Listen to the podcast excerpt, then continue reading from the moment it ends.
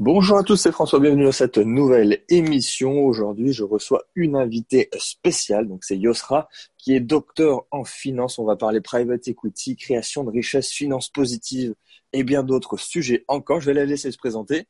Vous allez voir, c'est super intéressant. Yosra, on l'a, on l'a vu notamment à mon séminaire à Paris. Elle avait fait une superbe intervention sur les, les différents leviers pour actionner et réussir ses investissements en private equity.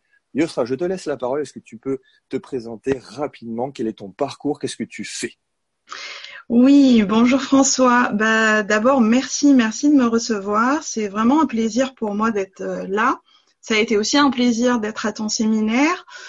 Alors, comment je vais me présenter? C'est euh, j'ai plusieurs vies en une. Alors, du coup, euh, ce que j'aime dire souvent, c'est que je suis d'abord entrepreneur ou entrepreneuse, euh, formatrice. Et surtout, je suis une personne engagée pour une finance positive. Euh, c'est un sujet qui me tient euh, particulièrement à cœur, d'être un peu dans une démarche responsable où nos actions sont utiles pour soi, pour l'autre, mais pour un bien-être aussi global. dans mon quotidien, ce que je fais, c'est que j'aide les dirigeants d'entreprise à clarifier leur vision stratégique, à, optimiser leur business model et puis à étendre euh, leur vision de tout ce qui est processus de création de richesse. Donc ça peut aller vers des sujets liés à l'investissement, mais ça peut aussi être euh, lié à une manière de voir euh, plus loin dans la démarche de création de richesse, de sorte à être focus sur ses activités aujourd'hui et savoir éliminer les choses qui vont peut-être être utile sur le moment, mais euh, peut-être moins utile plus tard où on, se rend compte qu'on euh, a dévié, qu'on a perdu un peu de temps. Euh, et donc j'aime bien travailler avec les dirigeants d'entreprise sur cette vision globale et sur les petites choses qui permettent de se dire c'est ça mon chemin et je sais que cette opportunité elle est super mais elle va me dévier de, de ma vision, de mon focus, de ce que je vois, j'ai envie de voir accomplir euh, dans les années et les décennies à hmm. venir. Voilà. Ok, bah, c'est super intéressant. Est-ce que tu pourrais peut-être définir euh, pour toi qu'est-ce que c'est la, la, finance positive? Comment comment tu vois les choses par rapport à, à parce que bon ça regroupe tellement de sujets qu'au final, il faudrait essayer de le résumer très simplement. Alors, c'est ça. Alors, ça résume beaucoup de sujets et, et, aussi il y a tellement de terminologie, mais comme pour plein de choses. Alors moi, j'aime bien ce terme parce que euh, quand on est dans une démarche positive, bah, tout le monde comprend ça. Alors, une finance positive pour moi, c'est quoi?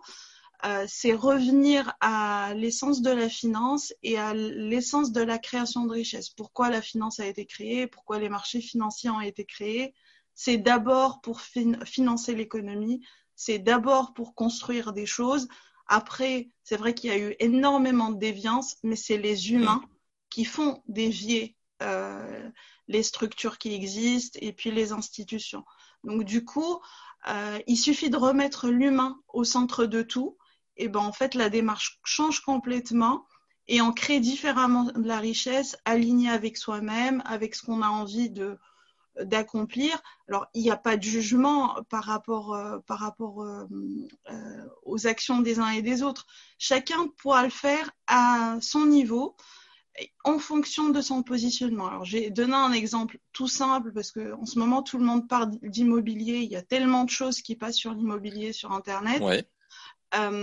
les gens, quand ils font de l'immobilier, ils cherchent de la rentabilité. Alors, il y a des gens qui critiquent, il y a des gens qui sont pour, etc. Mais après, on peut être dans une démarche, on se dit, d'accord, ok, moi je cherche de la rentabilité, je fais euh, de l'investissement locatif, meublé, etc., parce que j'ai envie de générer du rendement. Mais après, je peux avoir une démarche euh, à mon niveau individuel en, se disant, quand je vais sélectionner, par exemple, mes locataires, je vais avoir aussi une vision de certes me ramener de la rentabilité pour moi, mais aussi trouver un bien-être pour l'autre. Euh, donc, je peux sélectionner peut-être des fois une personne euh, qui a un dossier moins bon, mais euh, hmm. sur un point, un, point de vue social, voilà, je sais que je, contribue, j'aide, chacun à son niveau. Donc, ça peut être avec des, des, petites actions de ce type, mais on peut petit à petit grandir et puis aider des causes, adhérer à, à, des fondations, etc. On peut faire plein de choses. Mais chacun à son niveau, il est, capable est capable de faire des petites choses pour rendre ses actions plus responsables et plus engagées. Ouais, je suis tout à fait d'accord avec toi. Euh, c'est important d'ailleurs que tu précises, c'est cool que tu le dises dès le début de l'émission. Euh, et pour revenir au sujet de la finance en tant que telle, euh, c'est vrai, bon, on est, on est d'accord sur le point que aujourd'hui, même la très grande majorité de la finance, on est très loin de la création de richesse. C'est clair. Euh, c'est clair. Et qu'on a même, euh, même au niveau de l'économie, on a réussi, l'être humain a réussi à, à rendre l'économie d'un point de vue finance pure et dure. Donc c'est un peu compliqué. Est-ce que tu veux aborder rapidement peut-être le faire un état euh, l'état actuel de la finance mondiale. On est dans une période un petit peu euh, compliquée. Ça va euh, peut-être changer avec les taux négatifs. Voilà. Est-ce que tu veux peut-être aborder ce sujet-là? Alors oui, moi je trouve ça très intéressant parce qu'effectivement on est sur une période où les taux d'intérêt sont négatifs et tout le monde pense effectivement à la crise, à la difficulté qui arrive, etc. Mais en soi, euh, c'est peut-être une bonne chose parce qu'au final, avoir des taux négatifs, euh, ça veut dire quoi? Ça veut dire que bientôt, laisser de l'argent en banque, ça va nous coûter de l'argent. Euh, et donc, on a tout intérêt à les investir dans des activités productives, euh, dans des choses qui créent réellement de la richesse, des emplois. Euh, et puis, ça va peut-être être l'opportunité du moment ou du siècle pour qu'on change de paradigme et de, et de système. Alors, on a eu une première crise, on a compris, mais peut-être pas trop, enfin, j'en sais rien. on avait l'impression qu'après la première crise, on a compris des choses, et peut-être que celle-ci, elle va complètement réveiller les gens et va nous ramener vers euh, mm. des, euh, voilà, des investissements et, et de la, vraie création de richesse, tout simplement de, vrais projets, des gens qui travaillent, qui créent de la richesse locale. C'est important, c'est important d'être euh, dans, cette démarche. Et si, euh, si tu veux, si on regarde tous les projets euh, ISR, donc investissement socialement responsable, bah, généralement, au-delà du fait d'investir sur un sujet responsable, si on regarde plus loin, on va regarder que derrière ces projets-là, on crée de l'économie locale, on génère des emplois, euh, on peut faire des choses très intéressantes. Alors, je ne sais pas si je peux citer un exemple euh, Bien sûr. là-dessus, parce que du coup, il y a eu aussi à ton séminaire Sébastien Baudry qui est venu de Thomas Lloyd, et, je, je, voulais reprendre un exemple qu'il avait cité et moi qui m'avait la première fois que je l'ai vu m'avait vraiment euh, impacté. Euh, c'est la construction d'usines euh, de biomasse en, en, Asie, parce qu'eux, ils investissent mmh, je me souviens, Oui. Et, et, je trouvais cet exemple extrêmement parlant, parce que concrètement, ces usines fonctionnent comment? Ces usines, elles utilisent des déchets verts euh, de, de, producteurs locaux euh, pour créer de l'énergie et du bioéthanol, etc. Euh, ce qui s'est passé, c'est qu'en Asie, il y a quelque temps, il n'y a pas très longtemps, on a interdit de brûler le reste des déchets sur les champs. Alors que, par exemple, pour la canne à sucre, on utilise uniquement les deux tiers de la plante pour euh, le, raffinement du sucre et le reste, ben, généralement, généralement les, euh, on le brûle sur les champs parce que les, les hmm. fermiers ne, ne sont pas capables de tout ramasser et euh, de d'éliminer d'une autre, autre, manière. Donc l'arrivée de ces usines-là sur à côté de ces champs euh, a fait que ces euh, fermiers vendent le reste de la canne à sucre. Donc ils ont réellement un revenu supplémentaire qui se crée. L'usine crée de l'énergie, crée de, du bioéthanol et derrière, bah, les cendres qui restent sont utilisées pour fertiliser les, champs. Et, c'est un vrai cercle vertueux qui se met en place. Et c'est ça ce qui est intéressant, c'est revenir vers des activités productives. Certes, il y a un peu plus de travail, euh, mais c'est ça la vraie création de richesse. C'est ça. Ah bah, c'est un exemple concret là, c'est sûr. Voilà. Ok, donc euh, là on avance doucement mais sûrement vers le private equity euh, mm-hmm. parce que c'est c'est vraiment un, on va dire un univers à part entière. Le private equity c'est on va dire une façon de, financer un monde où on investit son capital dans les entreprises. Alors petite parenthèse, j'avais fait il y a quelques jours une émission d'introduction sur le private equity assez court, mais on va dire que c'était une étape zéro ce podcast-là avec toi. Donc, on avait abordé rapidement voilà, capital risque, capital développement, transmission, euh, dans l'idée de, continuer avec toi ici. Est-ce que tu peux euh, donner peut-être quelques conseils dans l'investissement en private equity, peut-être ton retour d'expérience sur, sur cet univers, cette classe d'actifs à part entière? Alors, euh, ben, le private equity, en fait, comme n'importe quelle classe d'actifs, et, c'est, euh, comment dire, beaucoup industrialisé. C'est exactement, euh, si on revient sur l'histoire, sur la création des marchés financiers, au départ, euh, c'était très peu de produits, finalement, c'est financer l'économie. les entreprises s'introduisaient en bourse et, pour une raison particulière. Et puis petit à petit, bon, on a vu euh, émerger énormément de produits, les produits dérivés, les structurés, etc. Ben, le capital investissement, c'est pareil, c'est-à-dire qu'au départ, c'est tout simplement financer des entreprises qui n'avaient pas accès à d'autres sources de financement. Euh, et généralement, ces investissements sont plus un peu plus risqués que la moyenne. Alors pourquoi plus risqués que la moyenne? Parce que quand une entreprise démarre, euh, on n'a euh, pas une vision euh, totale sur sa réussite, future. On peut avoir, mais vraiment des pépites qui, au final, n'aboutissent pas pour peut-être pas des raisons technologiques ou, l'idée, mais tout simplement parce que les hommes ne s'entendent pas. et, ces entreprises bah, n'ont pas accès au financement classique. Donc on a cherché d'autres moyens. Et bah forcément, quand on investit dans ce type d'entreprise, on s'attend à avoir des rentabilités très élevées.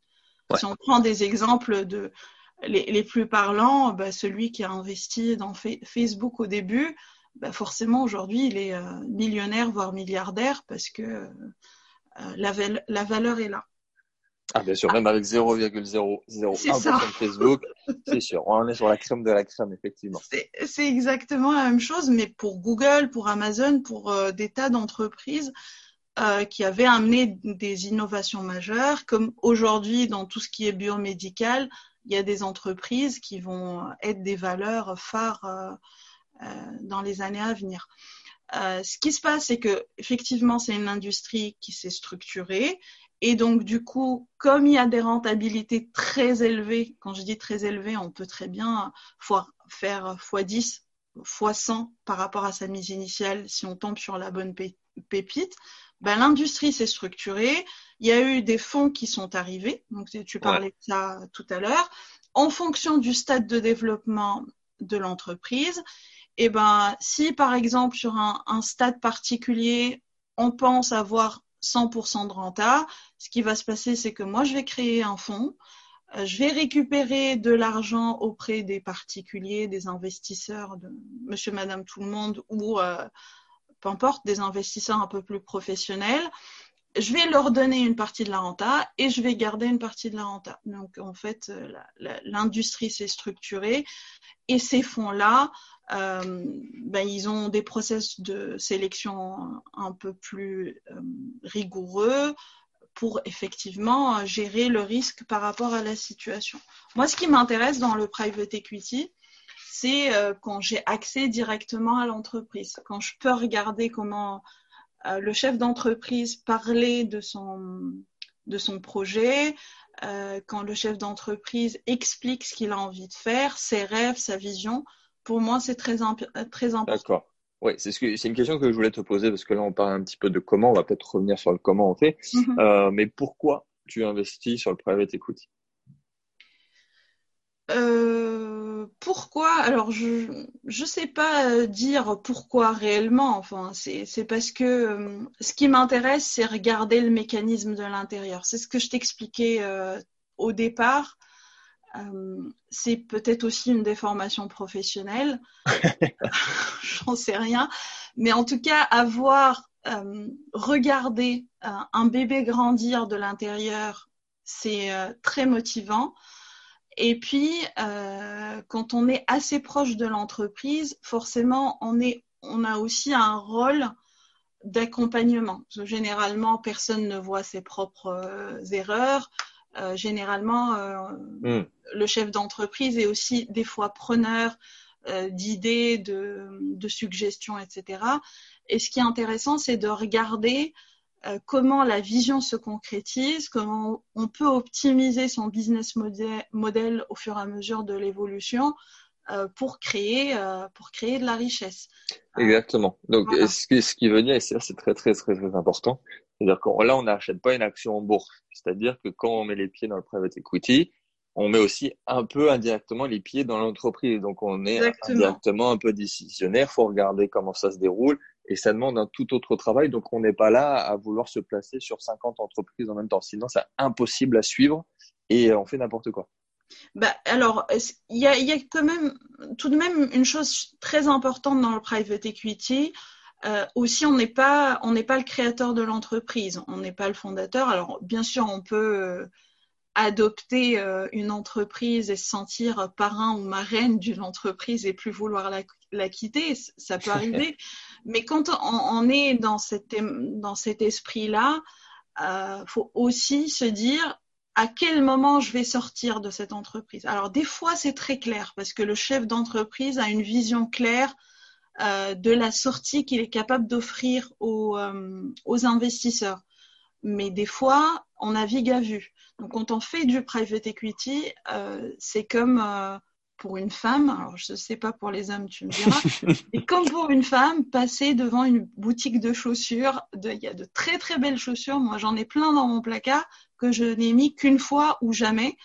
Euh, en fait, on achète la paire de chaussures sur un coup de cœur. Et euh, dans le private equity, c'est quelque chose à pas faire parce qu'effectivement, on peut écouter et entendre des projets mais géniaux, euh, mais la sortie est juste pas claire. Très bien. Euh, je peux être actionnaire, mais si cette entreprise-là ne m'offre pas une possibilité de sortie ou une vision claire sur le moment où on va distribuer des dividendes, euh, certes, j'ai fait un investissement, mais euh, j'ai bloqué mon argent. Et sortir du private equity, c'est beaucoup plus difficile que de sortir d'une entreprise qui est en bourse. Ah, en fait, sûr. Voilà, on, a en théorie presque le même statut. On est actionnaire, on a le droit d'assister aux, assemblées générales, etc., etc. Euh, la, seule chose, c'est quand, quand l'entreprise est en bourse, euh, ben, on peut sortir à tout moment. Il suffit de, de faire un ordre de vente et ne serait-ce que l'entreprise soit à peu près liquide, ben, on peut sortir. Alors que dans le private equity, il faut trouver un acheteur. Et c'est un peu plus compliqué des fois. Voilà.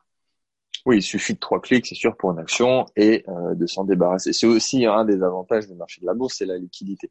Là, on va pas on va pas chercher du tout le même objectif. Mais c'est sûr qu'en reprenant l'exemple que tu viens de donner sur les chaussures, euh, c'est ultra pertinent parce que ça arrive, je pense, à tout le monde.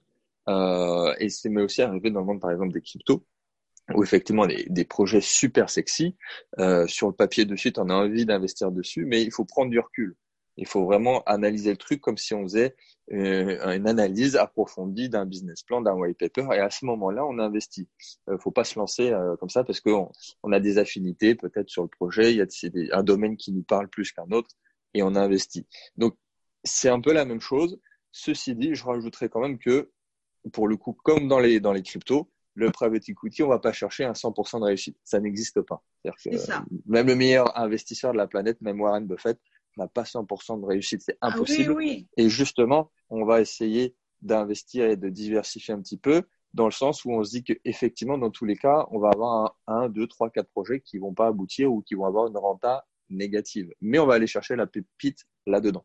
C'est ça. Et c'est pour ça que l'exigence de rentabilité, elle n'est pas forcément la même. On ne va pas exiger autant de rentabilité d'une entreprise mature qui est déjà en bourse que d'une entreprise qui démarre. Donc forcément, on espère avoir, comme tu dis, la pépite dans le portefeuille.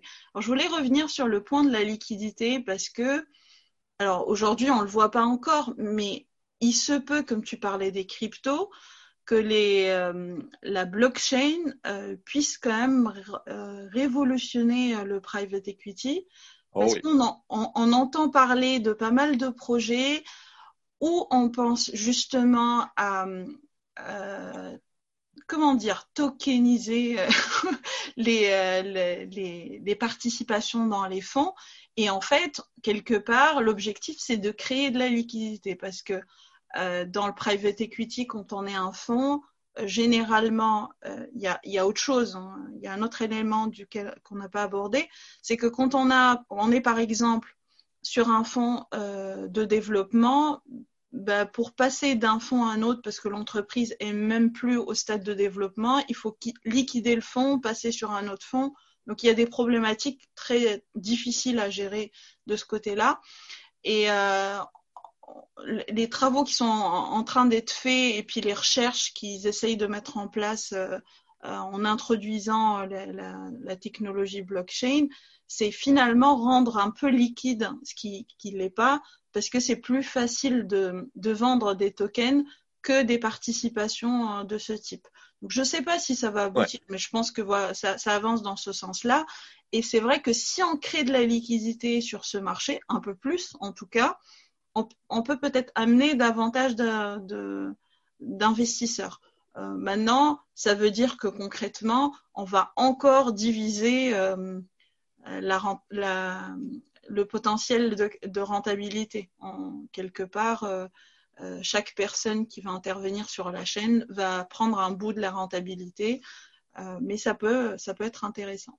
Oui, à court terme, c'est sûr qu'on peut peut-être se dire qu'on va rajouter des intermédiaires, mais, mais bon, on rajoute des avantages, comme tu l'as dit, la liquidité, euh, le fait que aussi ça ouvre de nouvelles portes à, des investisseurs plus petits, parce que bon, le private equity, ça est resté très très longtemps inaccessible à la plupart d'un investisseur euh, particulier. Euh, donc ici, si on s'imagine un token qui est effectivement à quelques euros seulement, euh, ben on n'est pas obligé de financer comme on a toujours financé dans le private equity à coût de plusieurs milliers, dizaines de milliers d'euros. Oui, Ceci dit, avec le crowdfunding, euh, ben on, a ouvert davantage vers le grand public parce qu'il euh, y a la possibilité aujourd'hui aussi de financer des, entreprises via le crowdfunding et en étant actionnaire en face et donc en participant, participant à comment dire aux décisions de l'entreprise et en étant actionnaire à part entière. Donc, il y, a, il y a aussi des possibilités euh, sur le crowdfunding. Maintenant, c'est vrai que les plateformes, elles sont pas énormément développées et euh, il n'y a pas forcément tout le temps beaucoup d'informations sur l'entreprise et on est au bon vouloir de, de la communication qui est faite en fait. Oui, et puis en termes de rentabilité, on est on va dire un entre-deux quand même, parce qu'on a, c'est rare d'atteindre des, des rentabilités supérieures à 10% dans le crowdfunding ou le crowdlending, ça c'est sûr. Euh, ok, du coup vient peut-être la question maintenant de, de vraiment concrètement euh, comment on fait pour se placer sur le private equity? Euh, très succinctement parce que ça aussi tu l'as déjà abordé sur pendant le séminaire mais quelqu'un qui se dit là euh, ok j'ai envie d'y aller c'est intéressant tu le présentes très bien Yosra. Quelle est la première étape? Où je vais? Comment je fais? Où je clique qui je contacte alors, si, alors tout dépend de, du profil de la personne. moi, je dirais qu'il y a trois manières de faire. Soit on va vers des fonds spécialisés. Tu avais bien dit que tu avais fait une, une émission là-dessus. Donc, on va vers des fonds spécialisés. Ça veut dire qu'il y a des gens qui sélectionnent à notre place l'entreprise, qui est les entreprises, et que moi, je vais avoir une part dans un fonds. Derrière, il va y avoir plusieurs entreprises. Le portefeuille est déjà diversifié mais concrètement, je vais partager euh, le, potentiel avec euh, le fonds en question. Donc ça, c'est vraiment si je n'y connais rien et que je connais pas euh, les projets, c'est peut-être une manière aussi de commencer. On peut aller, vers des plateformes de crowdfunding qui euh, nous présente les entreprises. Donc là, quand je parle de, de, de plateforme de crowdfunding, je ne parle pas euh, de tout ce qui est prêt. Là, vraiment, je parle du financement participatif contre action. Donc, on, devient vraiment actionnaire de l'entreprise. Et là, il y a des plateformes en France qui, mmh. Qui font ça. Oui, parce qu'on précisait qu'il y a différentes façons d'investir dans le dans le quad. Il y a du il y a de l'action, il y a de l'obligation, il y a plusieurs façons de, de, se placer dessus. C'est du financement par. Alors à la base, financement participatif, ça veut dire que je deviens membre de l'entreprise. Mais comme chaque euh, comment dire, branche de la finance qui se crée, bah, il y a l'homme au milieu et donc du coup on va essayer de segmenter au maximum et d'exploiter au maximum le potentiel. Et donc effectivement, on peut prêter à l'entreprise, on peut faire des, énormément de choses. Donc là, je parle vraiment de devenir actionnaire de l'entreprise. Quand j'achète, euh, j'investis sur une plateforme de crowdfunding action, je deviens actionnaire de l'entreprise. Donc là, il y a par exemple euh, So We Found en France, il y a Wizid, enfin il y, en, a un certain nombre de, de, plateformes qui font ça. Euh, statistiquement, sur 10 entreprises, euh, ces plateformes disent qu'il y en a 2 sur 10 qui font plus de 10 fois leur valeur. D'accord. Mais donc d'après ces statistiques, on est gagnant euh, sur euh, sur 10 placements. C'est ça, exactement. Si on, on sait à peu près choisir sur ces plateformes-là, on investit sur une entreprise, donc on a intérêt à, bien choisir. On peut évidemment investir sur plusieurs, mais forcément, il faut qu'on ait un minimum de connaissances et de vision et aussi d'intuition pour se dire, bah, cette entreprise, elle a, elle a un potentiel. C'est comme tu fais toi sur le sur la crypto, finalement, tu analyses le projet, le potentiel, de comment ça va évoluer. C'est exactement le même boulot. C'est à peu près la même chose, la même logique de, raisonnement. Et puis la troisième manière, c'est de devenir, c'est de devenir business angel, mais là pour le coup, euh, les montants investis sont un peu plus élevés mais qui reste abordable pour certaines, euh, certaines personnes. Et généralement, les business angels, c'est des gens qui ont été soit chefs d'entreprise, soit qui ont déjà investi euh, euh, auparavant, soit des consultants, donc des gens qui connaissent déjà le monde de l'entreprise et ils peuvent porter un, un, jugement, on va dire, objectif sur la situation pour décider d'y aller ou pas. Ouais, ils ont une vraie expertise. Alors, pour, pour devenir business angel, la manière la plus simple, c'est d'y aller via les réseaux euh, de business angel. En France, pareil, on a, a, un certain nombre. Il y a ceux qui sont spécialisés, spécialisés pardon. Euh, il y a un réseau, par exemple, qui est spécialisé dans la santé, qui s'appelle euh, Angel Santé, il me semble. Après, il y a Femmes Business Angel, il y a Paris Business Angel. Enfin, il y en a, il y en a un certain nombre.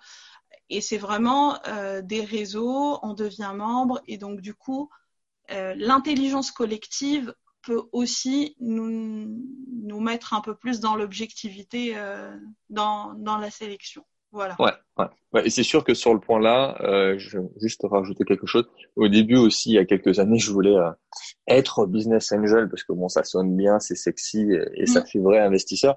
Et c'est vrai qu'au début, je je savais pas du tout comment ça allait faire. putain, il faut avoir du réseau, mais je sais pas, je connais personne. Et, et finalement, quand on va, on, on essaye d'aller de, de, de d'être proactif et d'aller créer un réseau, bah finalement aujourd'hui, il n'y a pas une semaine sans qu'on me propose une opportunité de tel réseau, de tel réseau de business angel, et au final, tout vient à moi parce que j'ai été essayer d'intégrer plusieurs cercles, plusieurs réseaux comme ça.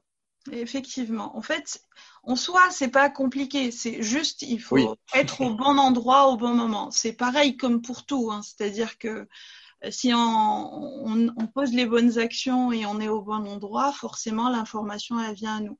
Euh, là, il suffit d'y aller dans les bons réseaux, d'avoir les bons contacts, et puis à un moment, c'est un flux euh, d'informations. Après, il faut faire le tri. Exactement. Exactement, c'est super intéressant. N'hésitez pas si vous avez des questions ou même si vous voulez contacter Yosra après, elle nous donnera comment faire pour, euh, pour la contacter. Euh, J'aimerais revenir rapidement sur ce que tu as rapidement abordé au tout début de, de l'émission, notamment sur ta, ta vision de la création de richesse et de cette fameuse finance positive. Mm-hmm. De qu'est-ce qui, qu'est-ce qui te touche toi? Pourquoi tu, tu es, euh, on va dire, optimiste dans l'investissement et dans les finances et peut-être même dans l'économie? Alors, pourquoi je suis optimiste? Parce que déjà, il faut être optimiste, sinon, sinon, euh, si on se fie à ce qui se passe et puis euh, on écoute et on écoute les infos, euh, on va vite déprimer. et, et parce que en fait, j'ai confiance en l'humain. Et, et aujourd'hui, l'être humain revient vers des choses basiques. L'être humain est aujourd'hui en quête de sens. Euh, il veut donner euh, un vrai sens à ses actions, à ce qu'il veut faire, à ce qu'il veut transmettre, et que euh, forcément, si à un moment l'être humain a, dévié parce que parce que voilà, la nature humaine, elle est aussi, il y a aussi des parties sombres dans, dans, l'être humain. Aujourd'hui, on est dans une démarche où les gens, ils ont une vraie quête de sens. Et donc, on le voit, il y a plein de réseaux altruistes qui se développent. On voit bien euh, énormément d'initiatives où les gens euh, justement parrainent des associations euh, pour la planète. on voit réellement des actions dans ce sens-là. Et puis l'être humain, dès que tu commences à le motiver et tu, lui donnes sa valeur quelque part, tu reconnais sa valeur, et ben en fait il est boosté, il a envie euh, de faire encore plus. Alors il y a quelque chose que j'utilise souvent dans mes formations et euh, les gens aiment bien, c'est que je dis pour chaque action que je vais faire ou chaque décision que je vais prendre ou chaque euh, formation que je vais mettre en place, peu importe l'action ou, la chose que je vais faire, je me pose trois questions. Qu'est-ce que ça m'apporte à moi? Parce que faut prendre soin de soi et de son équilibre, qu'est-ce que ça apporte à l'autre, donc la personne qui est en face de moi, mhm. soit investisseur, euh, personne que je vais former, etc. Et qu'est-ce que ça apporte au bien-être global? Et en fait, si tu fais un, axe en araignée hein, sur euh, trois, trois, axes comme ça, plus tu maximises ces, euh, ces trois directions, en fait, plus tu maximises ton bonheur, ta confiance en toi, ta, manière de, progresser. c'est une méthode très, très humaine. Oui, c'est ça.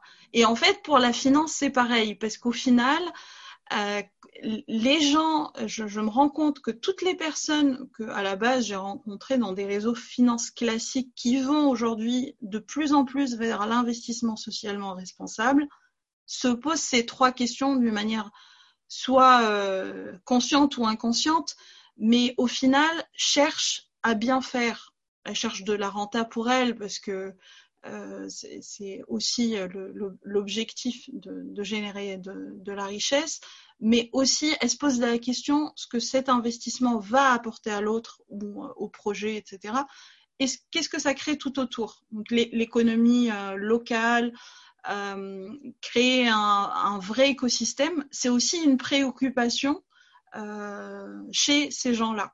Quelque part, plus on, avance dans cette direction, euh, plus je pense qu'on va aller vers une démarche beaucoup plus, plus, responsable. Et la cerise sur le gâteau, c'est qu'aujourd'hui, l'investissement socialement responsable génère plus de rentabilité euh, que d'autres investissements classiques. Donc ça c'est euh, c'est aussi important. Alors ça fait son bonhomme de chemin parce que des fois quand on en parle euh, en formation ou en conférence ou autre, on, on, écoute à moitié.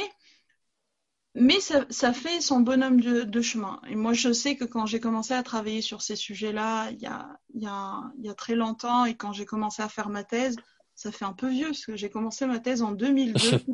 Donc du coup, ça, me, me rajeunit pas. Euh, en, fait, euh, les, quand j'interrogeais des analystes ou des gérants, euh, j'avais l'impression qu'on faisait le, de l'ISR euh, plus à titre décoratif.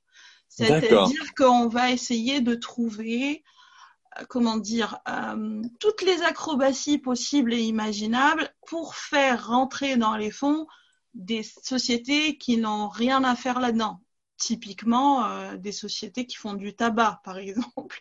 D'accord, ouais. Ce genre de choses. Et puis, en fait, au fur et à mesure des années, la vision a progressé et puis on, voit réellement des, des, entreprises qui vont avec une réflexion beaucoup plus profonde et c'est assez marrant, c'est en fait l'intention qui va euh, totalement changer la manière d'agir. Et l'intention est au corps de tout. Et quand on voit des choses, peut-être qu'on entend qu'en spiritualité d'habitude ou dans des sphères autres que la finance euh, très rationnelle, euh, arriver sur, sur un champ qui est comme la finance, et même si c'est pas conscient aujourd'hui, hein, j'ai pas l'impression que ce soit 100% ou totalement conscient, en tout cas, on voit bien euh, la quête de sens, la, recherche de valeur, euh, pourquoi je fais ça, euh, revenir au centre des décisions, bah, je ne peux qu'être optimiste, hein, c'est évident. Oui, j'ai envie de dire, même si, tout investisseur doit être optimiste, sinon c'est même paradoxal. On, on, imagine un futur qui est moins bien que le que le présent. Ah, ça, ça, implique, voilà, ça implique de juste de d'épargner et de rien faire de euh, de ses sous, ce qui est complètement euh, incohérent pour n'importe quel investisseur de, de garder de l'argent. C'est un flux qui doit passer d'un endroit à un autre pour euh, créer quelque chose. Et puis les flux, les, les taux négatifs aujourd'hui vont obliger les gens à réfléchir de cette manière parce que bah, l'argent en banque commence à coûter et ça, ça commence à être réellement appliqué, même en France, quand on a ah une, voilà, une grosse somme sur les comptes et que c'est pas investi, bah, on, vous, vous ponctionne, euh, euh, on vous, c'est vrai que ça, ça n'a pas de sens en fait, même euh, de d'avoir de de l'argent et d'épargne, enfin de faire grossir, grossir une épargne. Euh, peut-être que face à l'AIT pendant une certaine période, mais aujourd'hui ça n'a pas de sens. Et vraiment, mais je le vois, certaines personnes qui ne comprennent pas forcément le, le fonctionnement de l'argent et qui s'imaginent en fait qu'un millionnaire c'est quelqu'un qui a un million sur son compte en banque. C'est-à-dire que non, en fait, un, un, millionnaire, on va dire un investisseur, un entrepreneur, a potentiellement euh, moins d'argent, voire même ça se rapproche de zéro sur son compte en banque perso, comparé à quelqu'un, on va dire, qui, épargne et qui est, qui est une vraie marmotte et qui est peut-être un salarié qui va épargner au fur et à mesure. Donc non, un millionnaire, c'est pas quelqu'un qui a un million sur son compte en banque. C'est dès qu'il a de l'argent, il va le replacer pour peut-être augmenter peut-être ses, flux rentrants mensuels, tous ces, ces sous qui vont rentrer en automatique et ainsi de suite et vraiment créer quelque chose qui a du sens. Oui, c'est intéressant ce que tu dis parce que souvent, euh, moi, ça m'arrive aussi hein, quand euh, on accompagne des personnes euh, qui, ont dans, qui sont dans une dynamique de peur de manquer. Alors quand je dis la peur de manquer, c'est pas une personne qui est au RSA forcément. Hein, c'est, c'est oui, oui. des fois, c'est vraiment des personnes qui ont un, un, très bon salaire, un super job, qui habitent dans une belle maison, etc. Et qui sont dans cette peur de manquer au quotidien et ça les bloque justement pour avancer, pour investir, pour être dans cette démarche d'investisseur et d'entrepreneur dans la tête. Ah, c'est horrible. Et, euh, et, en fait, des fois, des fois, je pose deux, trois questions et puis je, je dis à la personne, donc, euh, pour résumer, aujourd'hui, euh, ce que je constate, c'est que vous êtes millionnaire. Et puis la personne, elle me regarde avec des grands yeux en me disant, mais qu'est-ce qu'elle raconte? Ben, si vous êtes millionnaire, parce que si je compte la valeur de votre bien, de votre maison, de votre maison secondaire, de je sais pas quoi, ben en fait, vous, vous êtes millionnaire. C'est juste que vous n'avez pas conscience de ça et qu'il n'y a pas de raison que ça s'arrête. Peut-être chercher ouais. sortir de ce cercle pour aller vers une démarche d'investissement ou une démarche euh, plus, plus globale. Euh, ça peut aider aussi. Alors, il y a peut-être une difficulté, alors après, toi, tu me diras par rapport à tes, tes clients, euh, que je vois aussi, c'est que quand on est particulier et qu'on n'est pas, on n'a pas spécialement des sommes importantes à investir, etc. Ben généralement, on n'intéresse pas les conseillers en, en, investissement ou euh, les conseillers financiers. On les, on n'intéresse pas ces, ces, ces, conseillers tout simplement parce que la somme est pas très importante et, et donc le conseiller euh, en investissement qui lui est rémunéré sur le, les montants qu'on investit, bah forcément, euh, on n'est pas un client rentable quelque part, donc mmh. il va aller regarder ailleurs. Et du coup, cette tranche de la population qui peut faire énormément de choses trouve peu de gens pour l'accompagner. Euh, un, parce que euh, le secteur de l'investissement est très réglementé en France et donc on ne peut pas faire n'importe quoi. Et euh, du coup, ces personnes-là, le mieux qu'elles puissent faire, c'est vraiment qu'elles se forment et qu'elles se fassent accompagner de cette manière-là. Parce qu'une fois qu'on a compris, on va peut-être sortir de ces blocages-là et commencer par faire des actions. Et peut-être qu'un jour, on peut aussi avoir un conseiller en investissement et ce genre de choses. Quand mm. on est, euh, voilà, on a besoin de quelqu'un pour gérer une fortune plus importante. Ouais, c'est vrai. Mais déjà, euh, faut aussi oser aller se former, euh, écouter, se développer. Et c'est un vrai sujet en France.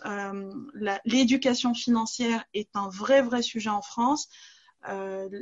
Quand on regarde mais les études à un niveau mondial, c'est euh, l'OCDE n'arrête pas de tirer la sonnette d'alarme par rapport à ce sujet. C'est-à-dire qu'il faut vraiment absolument qu'on forme davantage les gens en France euh, à des aspects d'éducation financière basique. Euh, il y a du boulot. euh, on est tout à fait d'accord. Je rajouterais même qu'en fait, pour pour s'enrichir, il y y a, vraiment deux choses qu'il faut pas faire et c'est complètement paradoxal. C'est de un, bah, d'avoir le moins de sous qui dorment possible sur un compte personnel, donc ce qui implique de pas trésoriser. Mmh. Et, euh, et, et, deuxième point, euh, de d'être prêt à perdre, d'être prêt à perdre parce que là, comme on l'a dit, on l'a très bien mentionné dans le private equity, si vraiment on a peur et qu'on se lance jamais, bah, je vous garantis que vous allez jamais vous enrichir. Donc c'est deux choses qui sont complètement paradoxales pour la plupart des gens, parce que mmh. oui, comme tu le dis, il n'y a pas d'éducation financière basique déjà de prime abord et qu'ensuite c'est sûr que ça vient aussi avec l'expérience. Mais et, euh, moi, je vais aller plus loin, c'est-à-dire que moi j'ai envie de dire, vous allez forcément perdre, c'est certain. Ah, bien sûr. Parce que on apprend par ses échecs, c'est pas possible. Bon, on va avoir la chance du débutant au départ, mais on va forcément se, avoir des revers à chaque fois, et c'est comme ça qu'on apprend. Et c'est aussi des tests. Euh, de l'univers, ou appelez ça comme vous voulez, mais euh, c'est normal de se tromper. Alors au départ, on se remet en question, on se dit mais c'est pas possible, comment ça s'est Enfin, même même moi, des fois, ça ça m'a joué des tours et je me dis euh, comment est-ce possible On se remet en question? Parce que moi j'ai fait quand même pas mal d'études en, en finance. Je suis aller plus ou moins loin en termes d'études. J'ai vu énormément de, euh, de, structures, etc. Et mais moi aussi, je fais des erreurs parce que quelque part, il y a aussi le côté, le côté émotionnel qui arrive.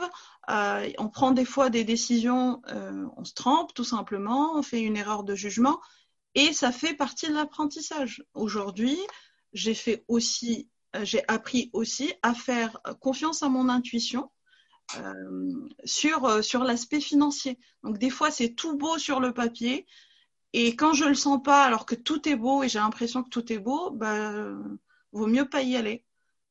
je ne saurais, pas l'expliquer scientifiquement, mais bah, ça, ça, doit, ça, doit, être quelque chose dans notre cerveau. Ça, c'est sûr. C'est le cerveau qui nous dit, comme j'ai dit, c'est contre-intuitif en fait de, de prendre des risques pour au final vraiment s'enrichir et de ne pas trop épargner pour en fait vraiment s'enrichir. C'est contre-intuitif.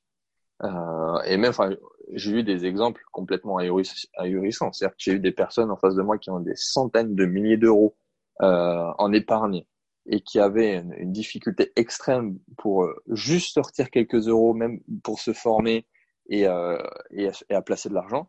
Et à l'inverse, des personnes qui avaient que dalle et qui, en l'espace de quelques jours, parce qu'ils avaient vraiment un pourquoi qui était fort, ont trouvé les fonds, euh, sont allés chercher les au bon endroit ou les bonnes personnes pour derrière se former et très très vite euh, s'enrichir. Oui. Donc euh, c'est bon là ça demanderait une, nouvelle émission de, de trois quarts d'heure, mais c'est sûr que c'est passionnant et la création de richesse en tant que telle. Et là on est en plein dedans. Bon on a abordé le private equity qui est très technique, mais après, dans les mécanismes, c'est également euh, passionnant. Euh, donc, je vais te poser maintenant la fameuse question que je pose à tout le monde. Qu'est-ce que tu crois être vrai et que tout le monde croit être faux? Alors, euh, qu'est-ce que je crois être vrai et que tout le monde croit être faux? Ah, Vous avez qu'à soir.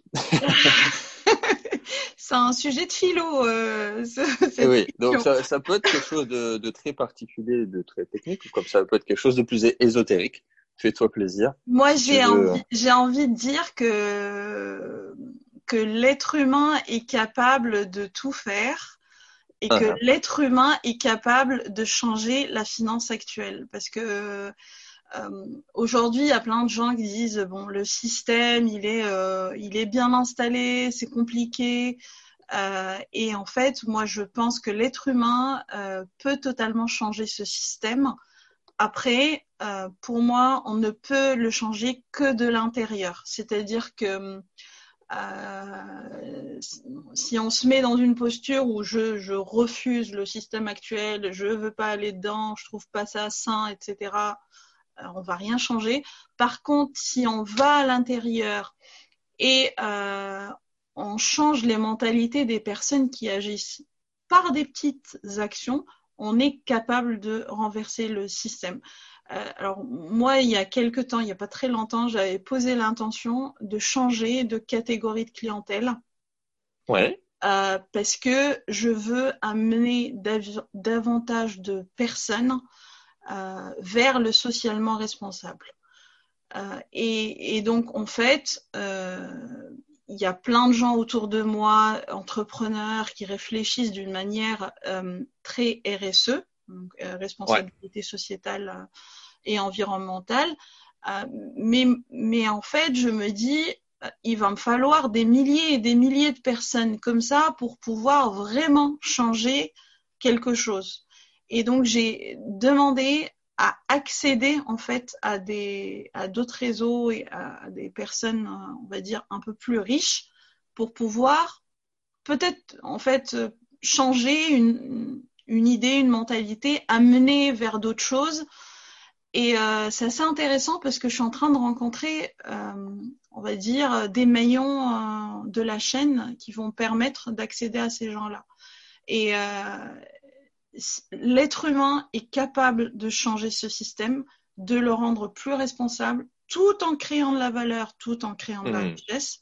Donc là, l'idée, c'est pas de dire bon, on va plus rien gagner, c'est parce que c'est euh, responsable, on va perdre de l'argent. Non, pas du tout. C'est vraiment, on est capable de créer de la richesse autrement, mais en réfléchissant écosystème, en créant de l'économie locale, en développant les choses là où elles doivent se développer, pour apporter un peu plus de bien-être à tout le monde, à soi, à l'autre et au bien-être global. Ben c'est génial tout ça. C'est une très belle conclusion. Euh, donc maintenant, si tu veux peut-être euh, partager une dernière chose pour conclure et dis-nous aussi où on peut te retrouver, comment on fait pour te contacter, quelle, quelle est ton actualité? Alors, euh, mon actualité. Enfin, après l'actualité, c'est vrai que je suis sur plein de projets en ce moment. Et puis, euh, on en parlait tout à l'heure, j'ai du mal à, à, à, boucler un projet. En fait, on, je rédige un livre avec euh, deux collègues, donc euh, mon ancien patron au CNAM, parce que j'ai travaillé un moment à la chaire de finance au Conservatoire national des arts et métiers. Et euh, donc, c'était mon ancien euh, patron au CNAM et puis un directeur financier à la Bred. Donc, on s'est mis à trois. On a trois profils très différents. Mais du coup, on rédige un, un livre sur, euh, euh sur le diagnostic financier, mais vraiment différemment, où euh, ouais. on introduit aussi tout l'aspect diagnostic humain, diagnostic immatériel, euh, les choses qu'il faut aller regarder pour euh, détecter euh, le potentiel de création de valeur au sein, de l'entreprise. Alors, c'est un bouquin de finance, donc forcément, il y a toute la partie diagnostic classique, etc., qui y est pour que ça soit complet. mais voilà, on a une, démarche nouvelle par rapport au diagnostic financier. On, on, essaye de le clôturer dans les délais pour pouvoir le sortir prochainement. Donc ça, c'est vraiment euh, le projet qui me prend du temps en ce moment. Et puis, je prépare euh, aussi des formations autour de l'intelligence financière. J'ai deux, trois sujets là qu'on qu va bientôt tourner. Euh, donc, je, je, je, mettrai les liens euh, certainement sur euh, la, la, page Facebook de ma page de Facebook ouais. qui s'appelle Agir pour une finance positive.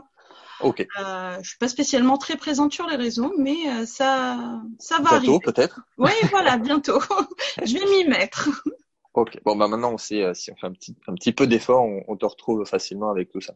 Oui, oui, oui, je pense. Et puis après, sur, je suis assez présente sur LinkedIn, euh, sur Facebook, donc euh, on, je suis pas non plus une aiguille dans une botte de foin.